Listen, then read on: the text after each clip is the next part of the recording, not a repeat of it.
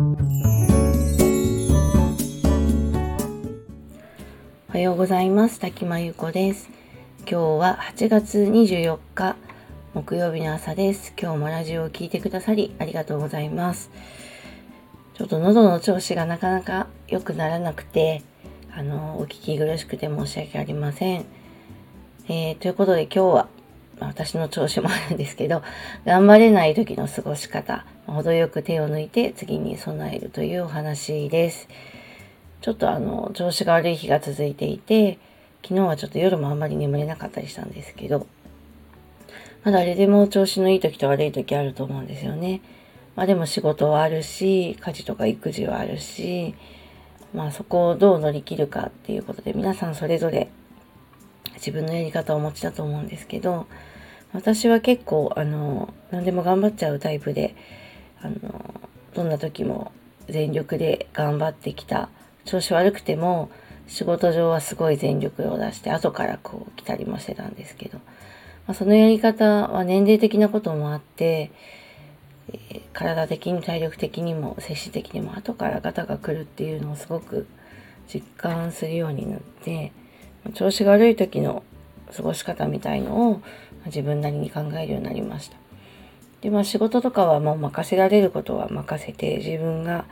頑張りすぎないっていうことと、とはいえやらなきゃいけないことはあるので、まあ最低限のことは一生懸命もちろんやりますが、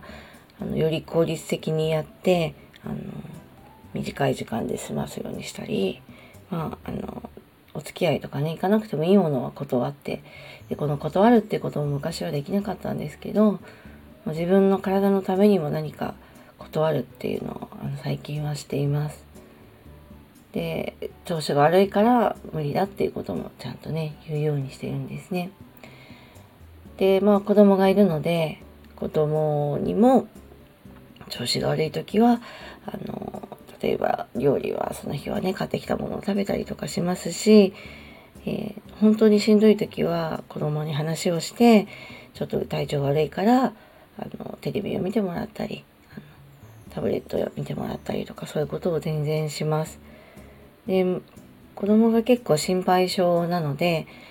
ちゃんと説明しないとなんかもうすごい病気なんじゃないかと思って不安に思うみたいなのでこれは今日頭が痛くてこれは薬を飲んで横になれば治るんだけどだから横にならせてとかちょっと風邪気味で薬を飲むからで寝て、まあ多分数日で治るからとか、ちゃんと治る病気だっていうのを言いながら、あの、協力してもらって、あの、体調回復に努めたりしています。子供は、あの、本当何でも話せば理解はしてくれて、もちろん我慢させてることもあると思うんですけど、あの、何でも話すの大事だなと思っているのと、昔は結構完璧な自分を見せたくて、もう子供の前ではいつも元気でいつもあの頑張ってる感じにしてたんですけど、まあ、シングルですし無理もありますのでもうそもそもね子供の前でそんな完璧を見せられないっていうのも思ったのでもう割とフラットに調子が悪いとか今日はちょっと嫌なことあって落ち込んでるんだとかそういうことも話すようにしています。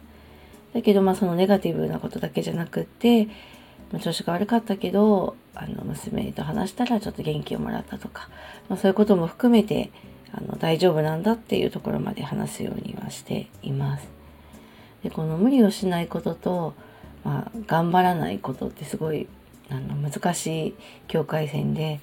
何でも無理をしないと言って何でも頑張らないのはそれはそれで、まあ、良くないことであるので、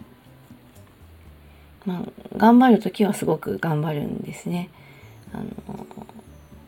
自分の結構限界以上に頑張る時もありますしだけど本当に調子が悪い時は、まあ、体とか心に寄り添ってというかあのそれなりのことをするようにしています。だから程よく手を抜くっていうのは手を抜けるところを、まあ、しっかり見極めて例えばまあキャンセルできるものはキャンセルするしあの回せるものは後に回せるものは回すしそのあたりも皆さん多分ね大人なんであのバランスをとって自分で経験値から判断してることだと思うんですけどあの結構大事なことかなと思っています。でこう自分が調子が悪くても無理していろんなことさせようとするような人もねあの周りにいたりするかもしれないんですけど、まあ、そういう人にはうまく断って、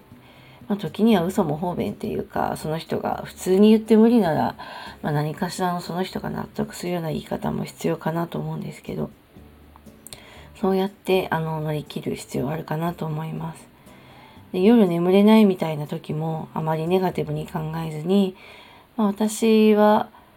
あの寝れなくてどうしようみたいに思うとどんどん逆にちょっとどうしようどうしようと思っちゃうのでまあそういう時もあるよねって思いながらあのもちろんどうしても寝なきゃいけない仕事で薬を飲んで寝るような人もいると思うんですけど、まあ、私の場合昨日あまり眠れなかったですがまあそういう時もあるかなと思い一応体だけは横にして休むようにして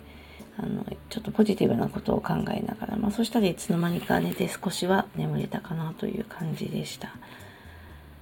まあ、仕方ないんですよね人間なのであのバランスが取れない時もあって、まあ、なるべくねあの日々元気でいたいしそうなるように努力はしてるんですけど、まあ、自分だけの努力でバランス保てないこともいろんな邪魔とかいろんなものがあるので、まあ、そこを自分であのバランスをとってやっていく必要があるかなと思います。皆さんのそういうバランスの取り方の何かテクニックもあれば是非教えていただきたいなとも思っています。